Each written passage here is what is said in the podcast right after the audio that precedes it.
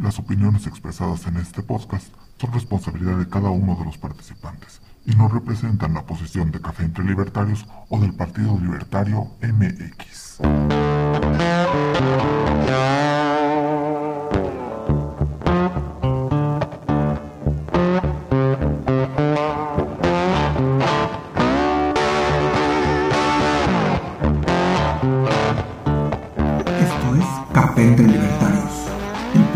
Partido Libertario MX en que miembros y simpatizantes nos reunimos a discutir, contrastar y profundizar en las ideas de la libertad. Bienvenidos.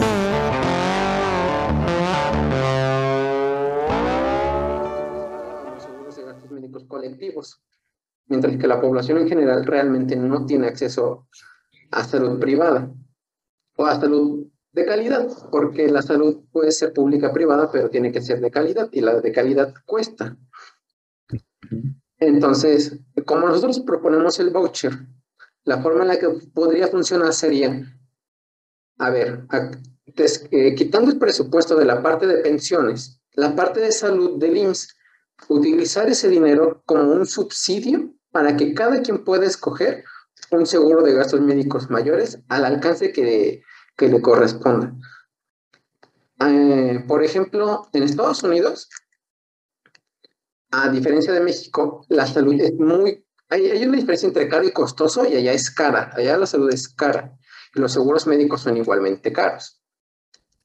Sin embargo, utilizan una parte del presupuesto como subsidio por parte de cada estado, cada estado de su de, de Estados Unidos, cada estado tiene una parte de subsidio y lo subsidian en base a, sus niveles de, en cuatro niveles, cada estado en cuatro niveles, eh, en base a su nivel de ingreso, haciendo 200 seguros diferentes, lo cual es completamente un absurdo. Sin embargo, en México podría funcionar de la siguiente manera. Tú agarras todo, todo el presupuesto del IMSS, hay una parte que es de pensiones, esa no la puedes tocar porque son derechos adquiridos que no puedes vulnerar. Y el otro 40% restante te queda para pagar hospitales, te queda para pagar medicinas, te queda para pagar sueldos y salarios a los médicos. Sin embargo, no te alcanza. No, no alcanza el dinero porque la bolsa que tiene no es tan grande y la economía que tenemos no es tan grande. Sin embargo, ¿qué podemos hacer? ¿Sabes qué?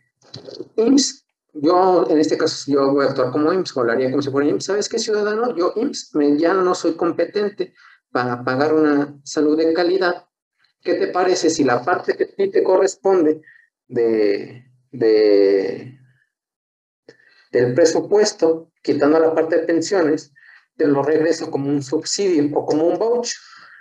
Lo podríamos utilizar, o muchos proponen que esto lo pague directamente el Estado, pero a mí no me gusta en lo personal. Entonces me gusta más que cada quien pueda escoger su seguro de gastos médicos mayores o menores, como mejor le convenga a sus intereses.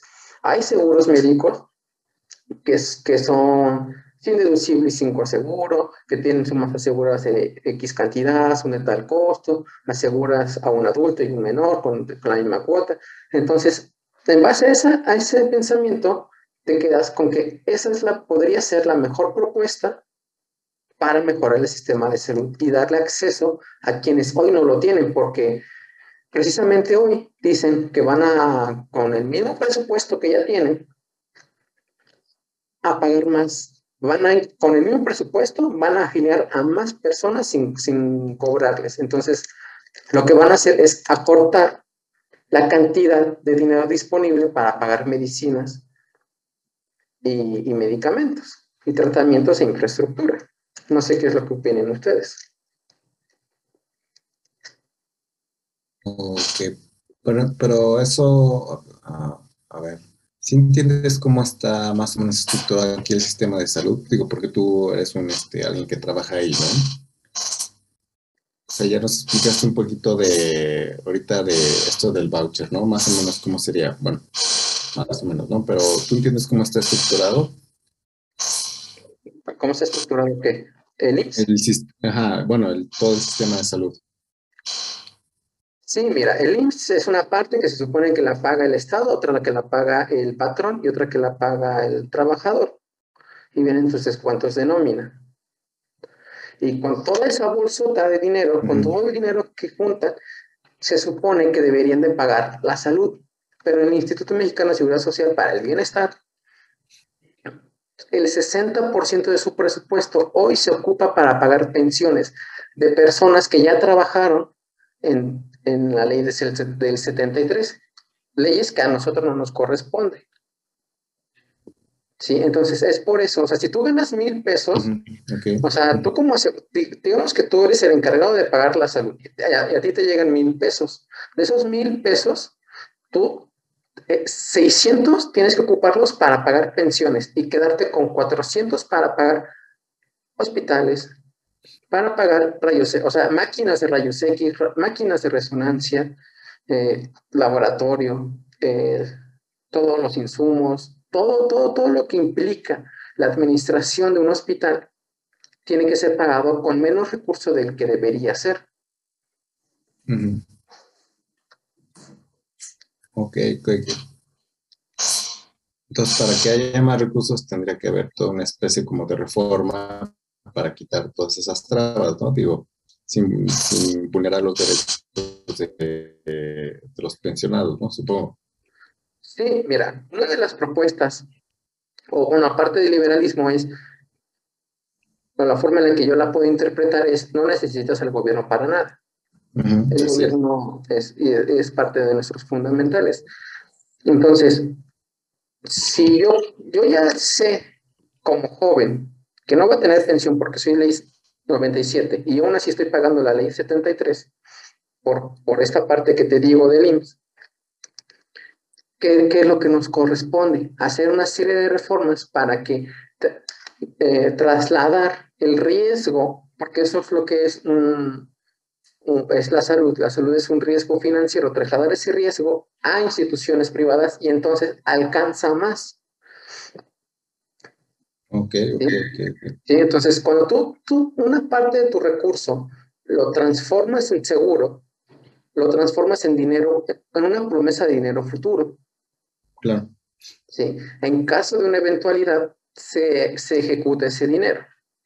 Porque eso es lo que es. O sea, los, los seguros son, son instrumentos financieros. Entonces, si tú agarras el 40% de todo tu presupuesto, a lo mejor no agarras el 40%, pero si agarras una buena de esa parte para decirle a la gente, ¿sabes qué? Yo ya no me voy a poder hacer cargo porque, el, porque esa, ese 60 lo único que va a hacer con el tiempo es incrementar y para no aumentar impuestos, sabes que lo, que lo único que puedes hacer es trasladar y subsidiar el seguro de gastos médicos hacia las otras personas y decir, ¿sabes qué? Me alcanza para pagar este, 3, 4, 5, 10 mil pesos de prima de seguro y tú te encargas de encontrar la mejor opción que a ti te adecue. Ok, eso es el voucher, ¿no? O sea, yo te doy un dinero y ya, este, bueno, Sí, sí, sí, ¿no? O sea, tú irías a una cita con, un, doctor o la clínica, lo que sea. Y un este, convenio. Y, ajá, un convenio. Ok, ok. Y este, ¿dónde me quedé? Entonces tú ibas al hospital, este, y con el voucher tú le pagarías a ese doctor o a esa clínica, lo que fuera, ¿no? O, no. supongo que no. No, no, no. Lo que yo haría o sea, yo lo que haría con el voucher sería, ¿sabes qué? No voy a pagar la medicina directamente yo, la voy a hacer que la pague una aseguradora. Porque eso es lo que es el IMSS. El IMSS es una aseguradora que tiene sus propios hospitales. ¿Qué es lo que te protege el IMSS? Te protege del seguro de maternidad, de defunción, de desempleo y de salud. Y jubilación son cinco, muy, son cinco a grandes rasgos. ¿sí? Entonces, todos esos riesgos los, puede, los puedes trasladar perfectamente en una póliza de seguros que podrías utilizar y subsidiar para este, la población en general. Entonces, el voucher no se va porque tampoco se vale utilizar todo el recurso público para pagar enfermedades que a veces hay personas que, por ejemplo, no sé si tú, yo no fumo, entonces yo digo, oye, ¿por qué a mí me vas a meter en la misma bolsa y voy a tener que pagar la enfermedad de alguien que sí fuma? O a lo mejor yo tengo este, el, infortunio de tener una enfermedad útil, este, no sé, por sedentarismo, diabetes, hipertensión, porque no hago ejercicio, y una persona que trabaja y hace ejercicio, ¿por qué le va a tocar pagarme a mí una diabetes, una dislipidemia? Lo cual es completamente injusto. Entonces, lo correcto, y, es, y ese es uno de los fundamentos de los seguros, es juntas a, a, las personas por el mismo rango de edad, por sus mismos hábitos, ¿sí? Por sus mismas características, para ofrecerles un producto determinado.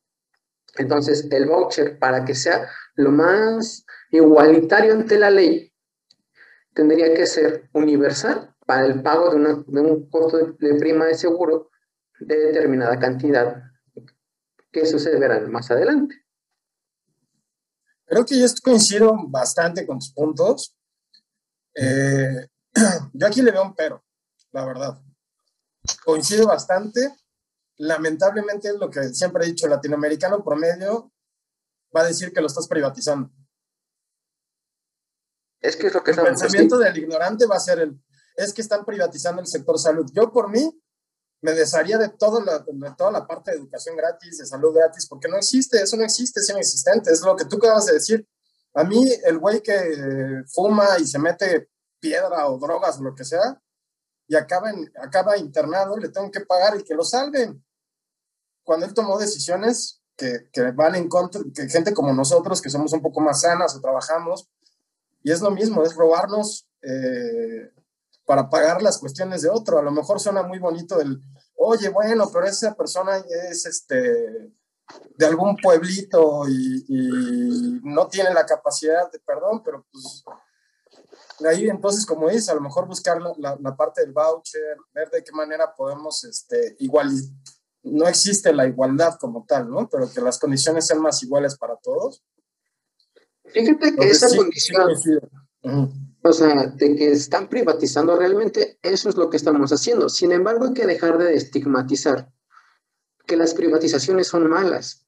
Exactamente, coincido. Exacto. La forma en la que se ha hecho en México ha sido muy cuestionable es muy cuestionable. Mira, un ejemplo sería Telmex y la ley de telecomunicaciones. Yo considero que a pesar de todos estos errores que tuvo, ha sido un caso exitoso para las libertades eh, empresariales y para todos nosotros. Eh, la historia de, las telecomunicaciones tiene muchos años en México y durante 20 años este, solamente fueron públicos, fueron del Estado, fueron parte del gobierno. ¿sí? Fueron eh, expropiadas porque según era un sector, este, ¿cómo le llaman? Estratégicos, un sector estratégico para el desarrollo del país. Lo cual es cierto, es un sector importante, pero aquí te va lo importante. Cuando se privatiza, cuando se expropia, cuando se hace parte de, de las propiedades del gobierno en los años 70, Em, el gobierno adquiere Telmex o adquiere todo y lo hace Telmex y lo hace, lo hace para estatal. ¿Qué sucede? Sucedió que de mil pesos que costaba una acción, por decir un número para que me escuchen las personas y lo tengan presentes, en 20 años destruyeron el 48% del valor de Telmex. A la fecha de cuando fue vendida Telmex, el 48%, o sea, casi la mitad de su valor, perdió, perdió toda su productividad, en un 50, o sea, casi en un 50% de su productividad. O sea, en vez de hacer crecer una industria, ¿qué es lo que hicieron? La retrasaron y la retrasaron bastante. Pero eso es lo que hace el Estado con todo, la, con cualquier empresa. Digo, ahí tienes a Pemex. Ahorita Pemex está hecho un desastre. Sí, claro, claro, Pemex es un desastre, pero aquí te va el, el, el meollo del asunto. Eh, el presidente dice que el Carlos Salinas de Gortari es el, es el fundador de la desigualdad moderna. Y nosotros como libertarios abrazamos la desigualdad. ¿Sí? Ahora, ¿qué pasó? Cuando venden, cuando se da la privatización de, Telmex, ¿qué ocurre? Eh, Slim agarra una compañía que está quebrada, que no funciona, y la hace funcionar. La vuelve productiva y de valer 200, 200 millones de, dólares, valía 3 mil millones de dólares en su momento. Se la dieron, Sí, 15 veces más. Pero ¿qué ocurrió?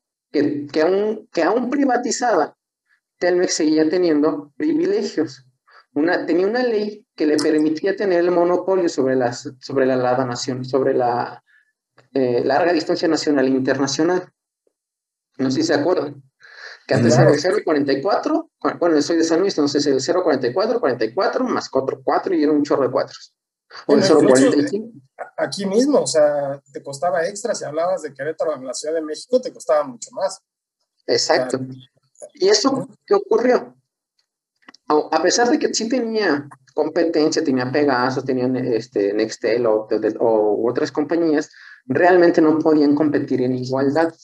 ¿Qué ocurre en el 2012? Se da una, una, nueva, una nueva reforma, que es la reforma de Peña Nieto, que elimina estos aranceles, o bueno, estos impuestos, estas regulaciones, que es lo que nosotros también aplaudimos, que es la desregulación de los mercados, quitar eh, trabas a los empresarios. ¿Y qué ocurre?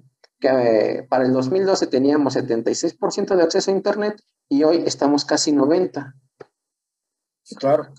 Sí, entonces, mientras sigamos abrazando las ideas de la libertad, vamos a seguir avanzando. Y con el sector se va a ocurrir lo mismo. Afortunadamente en México, eh, se los digo como agente de seguros que fui, vivimos en un paraíso, porque la salud no es tan cara como te, la hacen, te lo hacen creer. Digamos, esta pluma es una Bic. Si yo te la vendo en 20 pesos, ¿qué me vas a decir? Está, carísima, ¿no? Está carísimo. Pero si yo te agarro una Mont Black, Black Edition de Star Wars, de no sé qué, y te digo, ¿sabes qué vale dos mil? Dame dos mil pesos por ella. Y tú dices, ay, ¿sabes qué? Vale 100, vale 10. Vale 10 mil, ¿qué vas a decir? Está barata. Claro. Y esta diferencia entre caro y costoso. En México ocurre, eh, con las medicinas ocurre lo mismo. Solamente que el mexicano olvidó por qué creó el IMSS, olvidó el por qué, por qué se crearon estas instituciones, porque eran costosas de pagar para el mexicano común. Hoy día ya tenemos una economía, somos el 20 del mundo, y la salud en México no es tan cara, tan es así que, que tenemos incluso turismo hospitalario, que, que, gringos se vienen a atender a, a México que se vienen a hacer brackets, que se vienen a hacer este, caries, que se vienen a hacer cualquier cosa, se vienen aquí y aquí atraemos eso, ese dinero porque es más barato que en Estados Unidos. Claro. ¿Sí? Entonces, afortunadamente, no tenemos un, costos tan elevados como los gringos. Entonces, eso nos pone en una posición competitiva que sí nos permite solventar subsidios y vouchers para la población en general de estos que les estoy planteando. Ok, ok. Ah, okay. Suena bien. Pero. Me agrada. Este. a ver, deja, deja concreto más mi idea y ahorita salgo con eso. Ok, ok. Pero entonces aquí en, miedo, en México tenemos el miedo a que siempre se privatice, ¿no? Porque tenemos la, la idea de que nos, nos van a extorsionar o, o, qué sé yo, ¿no? Cosas así por el estilo, ¿no? O sea que va a salir más caro la, la sopa, ¿no? Pues sí, es, es, que ese es el problema. O sea, realmente la, la, izquierda nos ha estado ganando con esta parte de, de la privatización, de, de, que es mala, cuando realmente no lo es. O sea, realmente la privatización de, de servicios lo que hace es mejorarlos. Hoy día, por ejemplo, tenemos Grupo Ángeles. Grupo Ángeles es una cadena de hospitales que es carísima en comparación, en comparación con sus homólogos de, eh, por ejemplo, aquí en San Luis, es que son los hospitales que manejo. El, el Ángeles es, considerado de los caros, mientras que, por ejemplo, el Olimed, Star Médica, la Beneficencia Española es considerado de los baratos. Okay. Sin, em, sin, embargo, ellos tienen su propia aseguradora, que es Grupo B por más. Pertenecen al mismo dueño. Entonces, ¿qué, qué, qué va a ocurrir? En el día de mañana vas a tener por ejemplo, Grupo B por más va a ampliar su cadena de hospitales y a lo mejor ya no van a ser ángeles, van a ser angelitos y va a ser más accesible todavía. Competencia. Exactamente. Libre mercado. Hoy día, por ejemplo,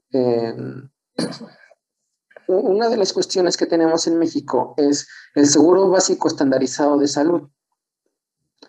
¿Qué es esto? El seguro básico estandarizado de salud se supone que es una propuesta de ley que todas las aseguradoras deben de vender este seguro mínimo.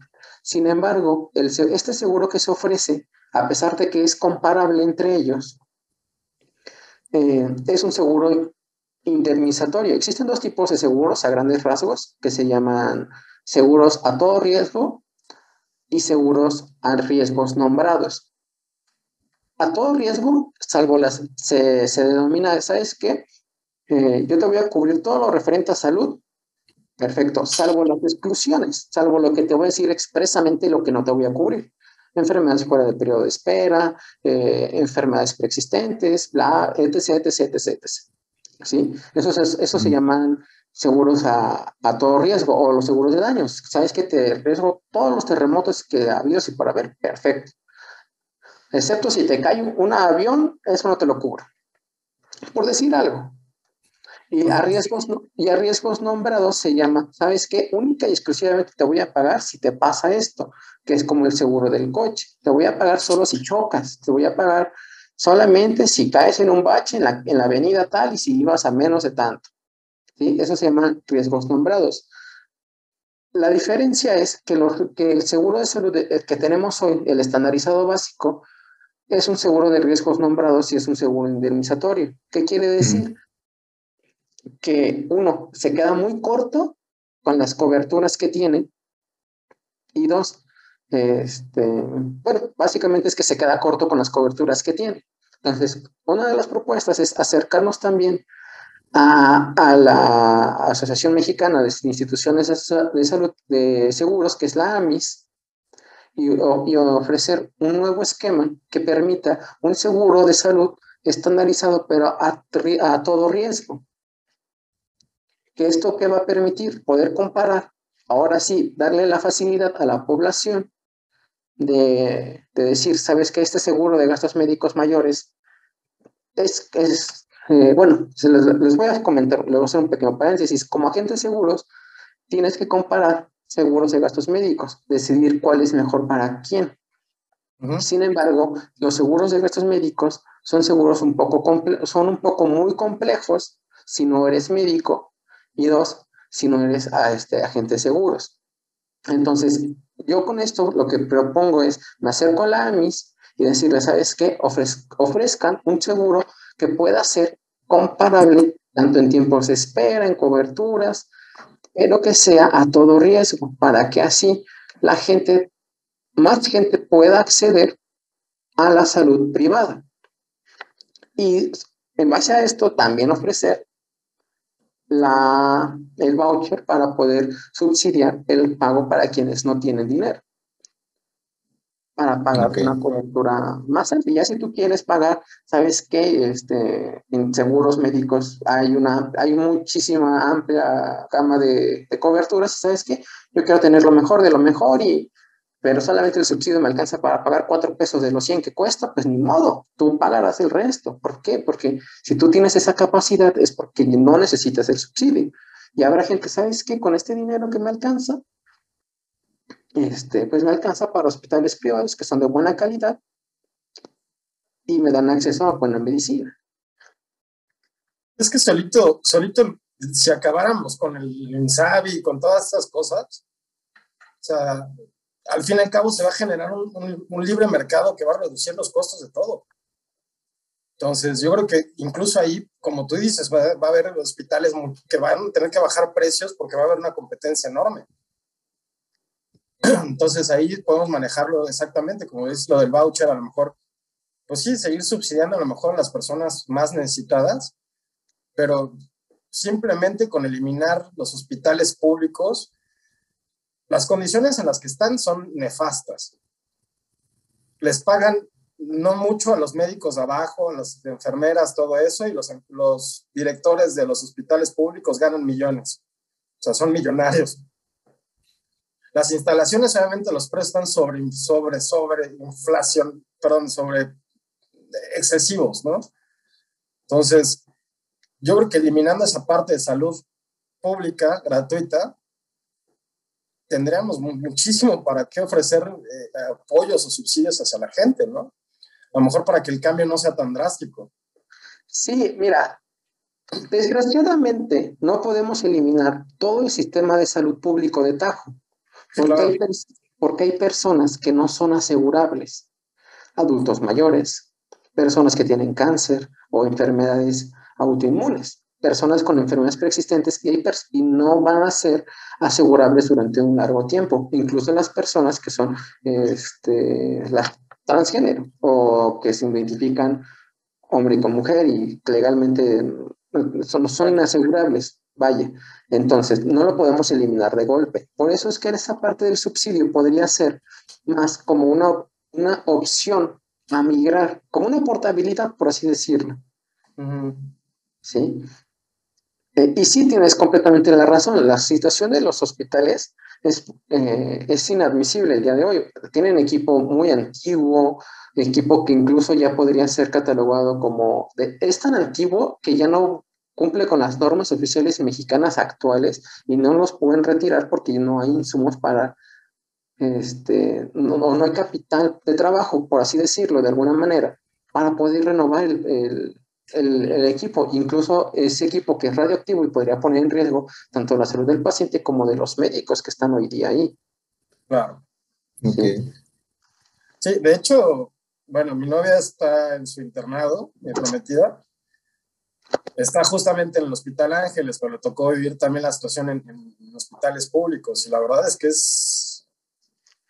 digo, si yo, por ejemplo, yo, por ejemplo, no tengo seguro de gastos médicos por menso. Mi papá, de hecho, es eh, eh, agente de seguros. Pero ya tengo 37, entonces sí está caro para mí un poquito. Eh, la otra situación es, este, no estoy asegurado, yo trabajo por cuenta propia. Entonces, me metí a jugar tochito bandera, flag, flag football, que ahora le dicen y tengo miedo de romperme algo. Entonces hice investigaciones de que, bueno, ¿qué pasa si me rompo una pierna? Y voy al seguro, al seguro, me sale más caro que irme al Ángeles. ¿Cómo crees? Impresionante. ¿Pero por qué? ¿Te cobra el IMSS? Yo no conozco el IMSS. ¿Te cobra el IMSS? Es que yo no conozco el, el, el IMSS, o sea, yo no he sido paciente del IMSS. Eh, bueno, yo pregunté con mi novia y con ella me preguntó con algunos doctores cuánto me hubiera salido en el seguro social, por ejemplo, y sale casi lo mismo que irme al Ángel. O sea, yo no estoy asegurado por gobierno, yo no estoy asegurado por mi cuenta, entonces a mí ahorita me pasa algo y me quedo en bancarrota, seguro. Claro. Sí, claro, y, y es que ese es el detalle, o sea, a veces como mexicanos y como agente de seguro te enfrentas con esta barrera que es la educación financiera y, el decir, ay, no, nunca, no, eso no me va a pasar a mí. Ok. ¿Sí? Eh, y, no sé. De vista de hospitales, ¿no? Se te cortó un poco. Se te cortó, Iván.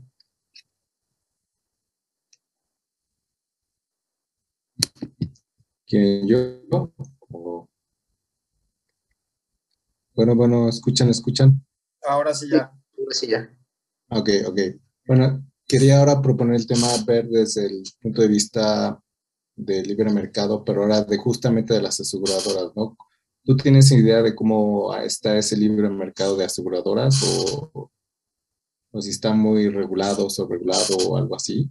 Está bien. Está bien, este, como está la ley de seguro hoy día, están, están bien, podrían mejorar, pero ahí estamos como a nivel 3 mundial de, de, leyes de seguros. O sea, realmente no, no es tan complicado. Y afortunadamente en el 2012, 13 se hizo una reforma en leyes de seguros que lo que, lo que hace es proteger a las aseguradoras y obligarlas a tener el dinero suficiente para las eventualidades que ellos contratan.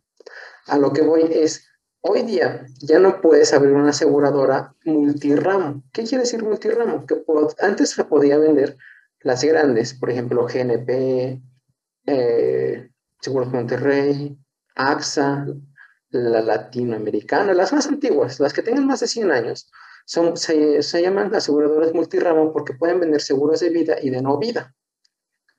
Y antes lo que hacían, o lo que ocurría mucho, era que utilizaban los recursos, o bueno, la, el fundamental de, la, de los seguros es que utilizas el dinero conforme, o, ¿cómo te lo explico? Somos nosotros tres y nosotros tres queremos asegurar el mismo coche. Ok. Cada, nosotros tres tenemos el mismo coche, un sedán 2020, por, por decir algo. Entonces, entre los tres decimos, ¿sabes qué?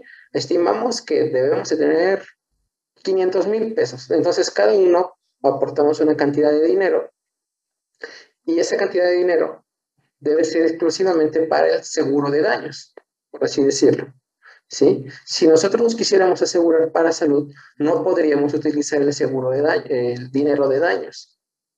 ¿Sí? Ujú.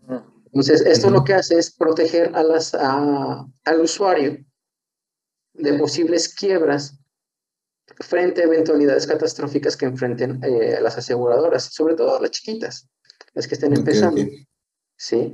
Eh, entonces, el sistema de- de seguros en México está bien, está fuerte, no, no hay necesidad de hacer tanta reforma.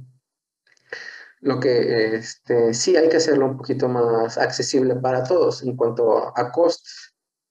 Facilitar, este, hay, hay algunas coberturas que por ley este, se tienen que, que dar y podrían ser este, eliminadas para este, favorecer eh, por ejemplo, ahí, por la ley de Tratado de Libre Comercio, tenemos que tener una cobertura de atención en el extranjero, de emergencias en el extranjero. ¿Sí? O el seguro de auto, por ley tiene que, este, o por ese tratado tenemos que tener una cobertura de responsabilidad civil si, si viajamos a Estados Unidos. Eh, Nuestro seguro, muchos seguros ya lo tienen. Entonces, este, sí hay algunas coberturas que podrían eliminarse para facilitar el acceso o mejorar el acceso a- al seguro. Pero eso ya dependerá de cada aseguradora de determinar este, eh, qué es lo que les conviene a uno. Ok, ok. Ok.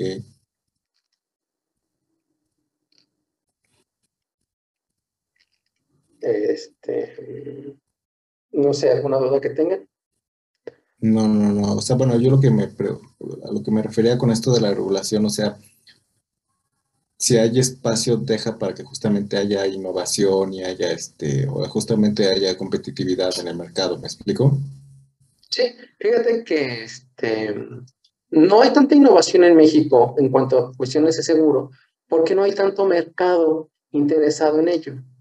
Aproximadamente, cuando yo entré, ah, era el 7% de la gente estaba asegurada. Yo supongo que ahorita ha de ser el 12 o el 15% de la gente que está asegurada post-COVID, que se dio cuenta que, que tenía esa necesidad de estar asegurado. Sí, entonces, a- afortunadamente las la, la leyes de seguros eh, no, no impiden la innovación en este, en este campo. Hoy día tú puedes contratar desde un teléfono, No, no, no. desde el teléfono ahí, O sea, ahí- sería también, ajá, cuéntame. o sea, entonces sería un fenómeno no nada más este político, sino también ya es un poquito cultural de que la gente empiece como que a, a, a ver en el sistema privado una posibilidad, ¿no? Sí, O sea, como, como si, si el gobierno te está ofreciendo un, si te quiere ofrecer un seguro gratuito, entonces pues obviamente la gente pues va a esperar. Te friseaste, Iván. desarrollar toda una industria, ¿no? Eh, ¿Perdón? Se, se te congeló un ratito. perdón. te quedaste en lo del seguro gratuito. Ah, sí, entonces está diciendo cero, el seguro gratuito. Entonces, si tienes un, un gobierno que te quiere ofrecer un seguro gratuito, pues obviamente también no estás permitiendo que se desarrolle toda una industria, ahora sí que no nada más de asegurador, sino ya de salud como tal, ¿no? Que te pueda este, ofrecer todo, todo, todos los servicios, todos los este, mecanismos financieros, etcétera, etcétera, etcétera, ¿no? ¿Me explico? Sí, claro. Mira, este, en, en México tenemos 140 millones de personas, somos 140 millones de seres humanos y hay muchísimo cerebro. Incluso tenemos un problema que es la fuga de cerebros. ¿Sí? eh, gente que se va a Estados Unidos, Alemania, bueno, a Europa en general, a, a, trabajar, gente muy calificada que se va a trabajar a hacer cosas que podrían hacer en México. Por ejemplo, en México tenemos facultades de química, farmacobióloga, y podrían perfectamente producir medicamentos en México. ¿Sí? Okay. ¿Qué va a hacer? Si hay medicamentos que son de importación. Yo ahorita, por mi enfermedad, tengo que tomar un medicamento que es eh, elaborado en Alemania, importado por eh, una gente en México. Entonces, y posiblemente sea alguien de, de México ¿no? quien, quien, esté elaborando este, este medicamento. ¿Sí? Y, y, precisamente esto es lo que nos hace falta, un mercado, a, flexibilizar y abrir el mercado para que haya esta competencia y puedan entrar más dinero o, más recursos para eh, y más de, o sea, no solamente en, en el sector asegurador, eh, facilitando la contratación y la innovación de coberturas y lo que tú quieras, sino también en el sector farmacéutico, en el sector hospitalario, en el sector de biotecnología, va a crecer porque ya va a haber más recursos para poder desarrollar más investigación. Claro, claro. Pero entonces es un como que es toda una industria que todavía no termina de empezar, ¿estamos de acuerdo? Sí, no termina de crecer. En México no, no, todavía no termina de crecer, no termina de despegar. Mm, sí, justamente a eso me refería, a despegar, ¿no? Que le hace falta, pues muchísimo, pero es más, más que nada un problema cultural, ¿no? Más que, más que político en el sentido de que haya este, la, o sea, que de la gente, o sea, que sea la misma población que, que vaya viendo este, esa, digamos, esa posibilidad, ¿me explico? Claro. En vez, en vez de que el gobierno este, que quiere hacer todo y no termina haciendo nada, ¿no? Sí, exactamente.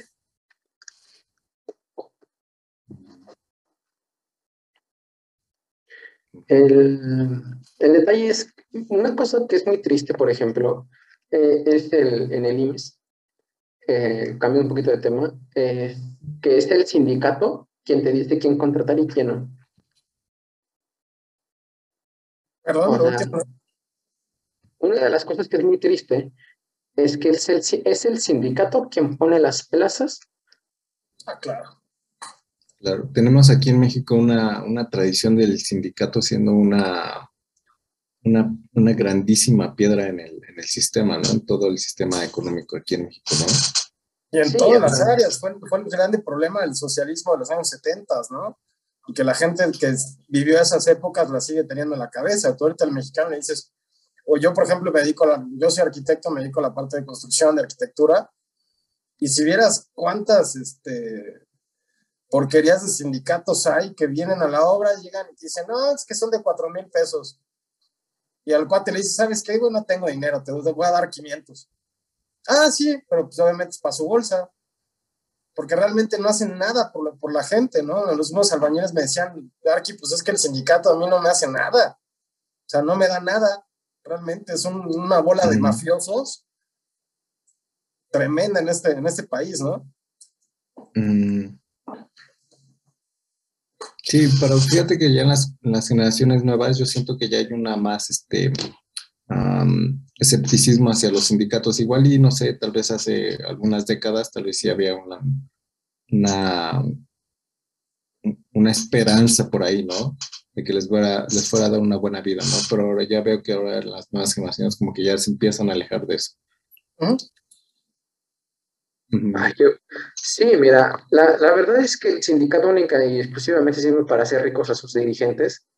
Ahí tenemos muchísimos casos de muchísimos sindicatos, ya sean de ferrocarrileros, el de Telmes, el de el que el IMSS, el de los maestros, el que tú quieras. No te vayas lejos, Napoleón Gómez Urrutia. El que tú quieras. Todos se vuelven ricos a costa de los trabajadores que se supone juran proteger. Entonces, si también quieres acabar con esta clase de personas que única y exclusivamente se hacen rico a través de la corrupción, la venta de favores, lo único que te queda es decir, ¿sabes qué? Ya no les des dinero a ellos. O sea, ¿por qué tus impuestos tienen que poner a trabajar, eh, tienen que ponerse a trabajar para la gente que está dirigiendo un sindicato que no protege a nadie? Correcto. ¿Sí? Entonces, una, de las formas de eliminar esto es dejar de que pasen las manos por... Mi ley lo dice muy claramente, la única forma de eliminar la corrupción es dejar de que el dinero pase por las manos porosas del político. Sí, es lo que dice mi ley. Entonces, esto lo que va a hacer es, sabes que el, el director de IMSS se va a tener que poner las pilas porque va a tener que competir, porque una de las cosas que hacen es ¿sabes qué? Ay, este, como hoy tenemos inspección de, en, el, eh, en el hospital, si pongan sábanas nuevas, si pongan sábanas limpias, porque hoy viene la inspectora. O sea, hazme el favor. Claro, eh, eh, hay que disminuir el Estado en todo, en todo lo que se pueda. Bueno, pero el sindicato, ¿cómo forman parte aquí del Estado? Porque son como que entidades, este, digamos, autónomas, pero que al mismo tiempo están este, interactuando mucho con, con el sistema político, ¿no? Sí, fueron concesiones otorgadas en los años 70, 60 por el gobierno. Sí, es que, eh, bueno, somos muy jóvenes nosotros, pero la, la, realidad es eso, o sea, tú en los años 70 antes había la posibilidad, o estaba muy de moda, la, estaba la, estábamos en plena Guerra Fría, entonces era, el mundo era rico, eh, trabajadores contra eh, capitalistas, dueños del, del, Entonces, el fundamento, los, la idea fundamental del, del, sindicato es proteger al trabajador de su, de su maldito explotador. ¿Sí? E, eso, eso es, era como la idea del sindicato. Sin embargo, hoy pues ya no es necesario porque hoy nos damos cuenta que la lucha no es contra tu empleador, no es, no es contra ni contra tu empleador si eres empleado, ni contra tu trabajador si eres el patrón. Sí, la lucha es contra nosotros dos, patrón y, empleado, contra el gobierno. Esa es la verdadera lucha. Sí, claro, claro. es ridículo. Yo, los últimos empleos que tuve, digo, lo que te retienen de impuestos es ridículo. O sea, un cuate que gana 10 mil pesos mensuales y le quitan 3 mil, no vives con siete. En este mundo ya no vives con siete mensuales. No, ya no vives con siete mensuales. Mira, por ejemplo, tú, Raúl, tú eres este de la construcción. ¿Cuánto te cuesta a ti pagarle a alguien 10 mil pesos? Bueno, ahorita no tengo empleados yo como tal, pero estás hablando de que de, impuestos vas a pagar como un 30%. Exacto. O sea, hazme el favor, por ejemplo, una persona que produce 90 mil pesos mensuales, ¿sabes cuánto le llega? Le llega 50 mil. Entonces ahí es cuando dices, ahora hace sentido cuando Samuel García, el gobernador, el, gobern el gobernator, dice, su sueldo es 50 mil. ¿Por qué? Porque dice esa burrada. Porque solamente le está llegando la mitad de lo que produjo. Estamos, está siendo esclavo del gobierno. ¿Sí? O sea, una persona que produce 90 mil pesos le llegan 50 mil. O sea, ¿cuándo va a haber progreso? ¿Cuándo va a haber progreso? Tienes que eliminar eso. O sea, si, una de nuestras propuestas es el flat tax eh, o flat tax o impuesto plano, es un impuesto para, para todos. Si le das a una persona de 90 mil el 20% de, de, impuestos, ¿cuánto es? 18. ¿Cuánto le queda? 71. Ya le incrementó 20 mil pesos más y no tuvo que hacer nada más. No tuvo que este, vender un riñón, no tuvo que eh, tener otro trabajo. Es lo mismo que ya hacían, pero la estructura este, fiscal que tenemos realmente le quita demasiado dinero a la gente y es peor con la gente de menos ingresos. Claro, de hecho es, lo ridículo de, la mentalidad del latinoamericano promedio, perdón que repita mucho esa frase, pero es toda, toda esa época socialista que mencionamos, de la época de la Guerra Fría, pues se le heredaron a los hijos, yo, no, yo nací en el 85, a mí no me tocó, pero digo, a mí me tocó tíos todavía que me decían, no, es que la privatizar es malo, esto, el otro. Hasta la fecha hay gente que tiene esa cultura del abuelito, del primo, de sus, de sus antecesores, ¿no? Entonces,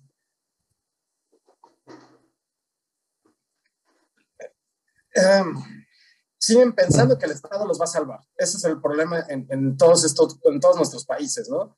Yo, por ejemplo, tenía muchísimo la esperanza de que Cuba en, en estos tiempos se liberara. Ahora ya me da miedo. Yo siento que si se libra Cuba del comunismo, pensé en mi utopía que iban a elegir a, van a elegir a alguien que los haga libres, ¿no? Estoy seguro que van a seguir buscando quien, que el gobierno los mantenga. Va a ganar las elecciones, si es que llegara a haber en Cuba elecciones, quien los mantenga. Y ese es el problema de toda Latinoamérica, incluyendo nuestro país. Entonces hay que, hay que, empezar a quitarle esa idea a, la gente, ¿no? Y como tú dices, a lo mejor eh, somos los que vamos a empezar todo ese desarrollo. Como tú dijiste hace rato, un gran ejemplo que es mi ley en Argentina, está despertando leones, ¿no? Sí, o sea. va a ser un proceso tardado. Sí, va a ser tardado y nosotros esperemos llegar a la grande dentro de no mucho para que nos toque una buena jubilación. O sea, yo en, lo personal, yo me, asumí a este, yo me sumé a este proyecto porque yo tengo casi 30 y espero que, y mi ley dijo, si ustedes aplican las recetas de liberalismo, alcanzamos a Estados Unidos, no a nivel de hoy, sino a Estados Unidos que va a ser dentro de 30 años. Yo dije, yo quiero eso porque yo quiero vivir a mis 60 rico. Sí, o sea, yo quiero sumarme porque yo sé que dentro de 30 años, si seguimos este camino, vamos a ser un país rico y próspero. Claro. Sí, pero justamente el problema del latinoamericano es este que no sabe que tiene ideas que son antieconómicas, ¿no? Que terminan siendo más este contraproducentes, que justamente en ese idealismo simplón que se busca, pues no, finalmente no funciona, ¿no? ¿Me explico?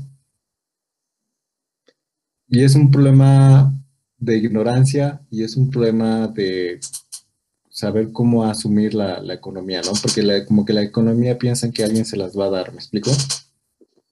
Perdón, te, no te interrumpo, Iván, pero ahí tienes un gran punto. Yo creo que eh, la pirámide fundamental va a ser la educación. La educación en México actualmente te idiotiza y con las nuevas cosas que están saliendo no se enteraron yo no sabía que primaria no puede reprobar ya. Ahora ya no puede reprobar ni primaria ni secundaria. Y están metiendo materias que yo, yo digo, todavía no viví, gracias a Dios yo no viví en la escuela esta desgracia de gobierno, pero nunca llevé finanzas personales, o sea, sales al mundo sin saber nada. Por más que estudié una carrera, me titulé, a la hora de salir, bueno, y ahora, o sea, realmente los que me educaron financieramente fueron mis papás y la vida.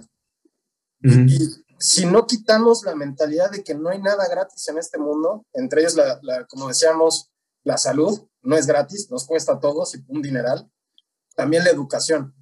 Y la educación lo único que está haciendo es someter al ciudadano. O sea, y ahí van, yo todavía, por desgracia, todavía no tengo niños, yo espero ya pronto casarme y tener hijos, pero ya se están, metiendo, se están metiendo en cosas muy gruesas.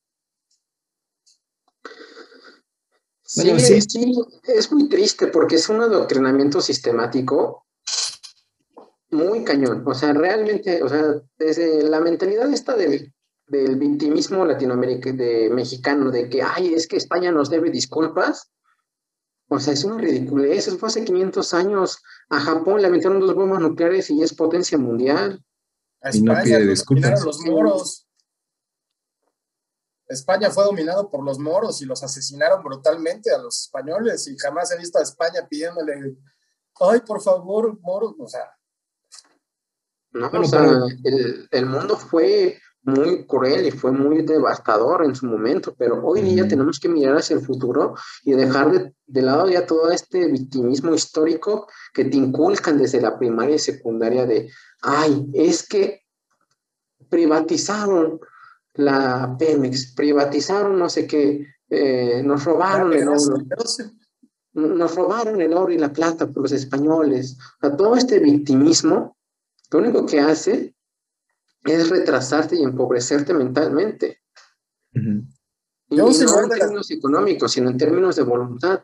Porque el día de mañana vas a decir, ay, es que no me va bien porque, aunque trabajo, porque me paso ocho horas en la computadora, pero hasta ahí, y no quiero crecer más porque yo quiero que un papi gobierno me ayude, ¿no? Cuando es tu responsabilidad, es tu propia voluntad, porque, es, porque eso es lo que hemos sido los mexicanos, los que hemos luchado desde, históricamente desde, desde la independencia, desde la revolución, hemos luchado por mejorarnos, porque este país se construyó a base de inconformes, de gente que estaba inconforme con lo que estaba viviendo. Y se levantó y levantó la voz y dijo, no me gusta lo que está pasando, voy a cambiarlo. Y, es, y eso es lo que tenemos que empezar a cambiar en la gente, que, deje, que dejen de victimizarse y de decir, ay, es que no, como el gobierno no me ayuda, no puedo crecer. Caramba. No necesitas al gobierno. lo primero que tenemos que ver, o sea, la, la, caca de presidente que tenemos sale dos horas diarias en la mañanera y después de ahí se va a dormir, porque no veo que haga otra cosa. Tenemos que dejar de tener, bueno, por ahí se está hablando del populismo de derecha, que creo que, es el, creo que es el camino, tal vez, ser un poco más eh, populistas en la parte de derecha, no de regalar dinero, sino de ser populares, pero sí, sí llegarle a la gente, pero no tener un presidente que veamos todos los pinches días, perdón por la grosería, mejor un presidente que, que dé resultados, tenemos que cambiarle desde ahí. No, no, mexicano. No, yo fíjate que yo, yo no pienso que sea un presidente, sino más bien nosotros buscar nuestros propios resultados, porque si seguimos esperando a que alguien nos vaya a resolver la vida, vamos a ah, seguir eso. Pero, pero tocando... un presidente que trabaje realmente. Ah, sí, pero bueno, eh, justamente ahorita en la educación, ahorita que tocaste ese tema, fíjate que también se presentan las oportunidades hoy con lo que hay en el Internet, con lo que hay, este, así que con las posibilidades que hay ahí de todo un libre de un, de un mercado por ahí, yo creo que la gente también se puede educar este, de otras formas, ¿no? O sea, no nada más existe la educación que da el Estado, sino también pues te puedes meter este, a internet, a aprender este, muchas cosas. Por ejemplo, tú que eres este, arquitecto, o pues, seguramente puedes aprender muchas habilidades hoy en internet, ¿no? No sé si conoces estas páginas de Skillshare y no sé qué, ¿no? Y vaya, de esas, esa educación te puede servir. Sí, ¿no? O sea, entonces no, tampoco, Sí, entonces tampoco nos cerremos a pensar que la educación que va a impartir el Estado de la 4T, pues ya va a ser este, o sea, tampoco hay que ser fatalistas, ¿no? ¿Me explico? Sino que justamente hay que buscar las oportunidades fuera de, de lo que ellos nos presentan, ¿no? Pero la gente promedio, el latinoamericano promedio, el mexicano promedio no lo hace, no, no, no, no, no va a agarrar a internet. Un, un niño de 14, 15, 16 años, que a lo mejor ya estaba pensando en política en esa época, se va a meter a internet a jugar. Yo lo veo con mi cuñado, perdón, se mete a internet a jugar. Y lo que le piden en la, escuela para hacer de tarea, ¿no? Entonces ahí más bien entonces te doy la razón, pero entonces tenemos que educar a los papás. Bueno, pero sí, pero justamente también jugando, que también este, aprendan jugando a, a, generar una economía, ¿me explico? No nada más a jugar a perderse el tiempo y a, Ah, ¿me explico? Las, el, liberalismo es el, es el respeto y respeto del proyecto de vida del prójimo. Y tú como, como liberal no puedes obligar a nadie a que se eduque a sí mismo. No, no, no. No, puedes obligar a nadie. Sí, claro. O sea, lo único que nosotros podemos hacer es seguir haciendo nuestros podcasts seguir haciendo estos conversatorios y platicar con la gente de cómo las propias decisiones, mientras uno tenga libertad y sea dueño de uno mismo, va a poder progresar. Tú no puedes, desde, desde el aparato opresor del Estado, tratar de, de forzar a alguien a, decir, ¿sabes qué? Ya no uses el celular para ver TikTok. Usa el celular para este, algo productivo. No, o sea, no tiene por qué ser así. Sea, yo tenía 15 años, yo fui muy, perdón la soberbia, yo fui muy inteligente cuando era adolescente y, todo, y de la universidad también fui muy inteligente. Yo usaba el celular para entretenerme. ¿Sí? Entonces no puedes obligar a nadie a hacer algo que esté en contra de su voluntad, ni, que esté en contra de, de, sus propios deseos, porque eso es el liberalismo. ¿Sí? Entonces, lo único que podemos hacer es facilitar que todo el mundo tenga acceso a las mismas condiciones de igualdad ante la ley, nada más. Es lo único que podemos provocar. ¿Sí? Y, quitarnos ese... Una cosa que a mí no me gusta mucho de, a veces de la gente de derecha en general, es que dice, es que la población en general es una, eh, todos son unos tontos menos yo que soy muy inteligente. eso es, algo que se, es, es algo que se llama la fatal arrogancia. Entonces, este, yo lo que los invito es mm, que dejemos un poco de ser esta derecha que es clasista y que es un poco también, en México no hay tanto racismo, realmente es clasismo lo que hay, es una derecha clasista y privilegiada lo que hay en México, el PAN y, el PRI es eso. Ya, ya, y, y seamos más una derecha popular, una derecha que se acerca a la gente desde un ámbito que dice, sabes que yo reconozco que a veces las, las situaciones no se dan como uno, uno quiere ser, pero mientras tengamos nuestras libertades a tope, vamos a poder construir un mejor futuro. Sí, pero en México ya no hay derecha. Yo era panista completamente de corazón y últimamente se ha vuelto una centrita cobarde. O sea, ya, ya la derecha en México realmente la veo inexistente. La derecha en México siempre fue una socialdemocracia que es, centro izquierda técnicamente. Sí, este, las propuestas eh, del anterior eh, que era Naya era regalar paneles solares. Cuando eso realmente no soluciona ningún problema. O el clásico de, de la socialdemocracia es el ingreso básico universal. Cosas que no van a funcionar. Entonces, es, esta derecha clasista y privilegiada, por ejemplo, uno dice, una diputada plurinominal dice, ay, por eso soy pluri, te hablo como yo quiero, y la chingada. Es como que de, güey, no mames, no me representas. Exacto.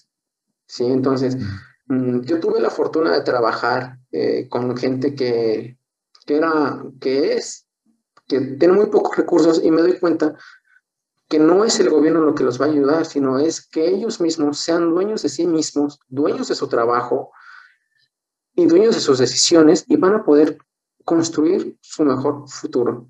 Este, ya nos tenemos que estar yendo. ¿Algo que quieran hacer para el cierre? ¿Algo que quieran decir? No, no, no, pues creo que se tocaron este, muy buenos puntos al final, ¿no? Y justamente lo que dices, ¿no? Reforzar eso de que cada quien esté es su propia vida y si construye grandísimo, pues para eso es la libertad, ¿no? Por supuesto. Excelente. Muy bien, estimados, pues esperemos que les haya agradado este podcast y los esperamos en nuestras redes sociales. Yo estoy como Rodrigo Salazar Adams y los invitamos a que se unan al partido. Si les gustó este podcast, y les, eh, que lo compartan, que, que lo compartan con sus amigos, que lo reflexionen eh, con sus papás, con sus hermanos, y que si, les, si ustedes están interesados en estas ideas de la libertad, se unan al Partido Libertario, pueden eh, escribirnos directamente en el Twitter o pueden inscribirse a través de nuestra página, México Partido Libertario, y, y ser la primera asociación política nacional que promueve las ideas de la libertad en México. Muchas gracias. Es un gusto, chicos. Gracias. Hasta luego. Hasta luego.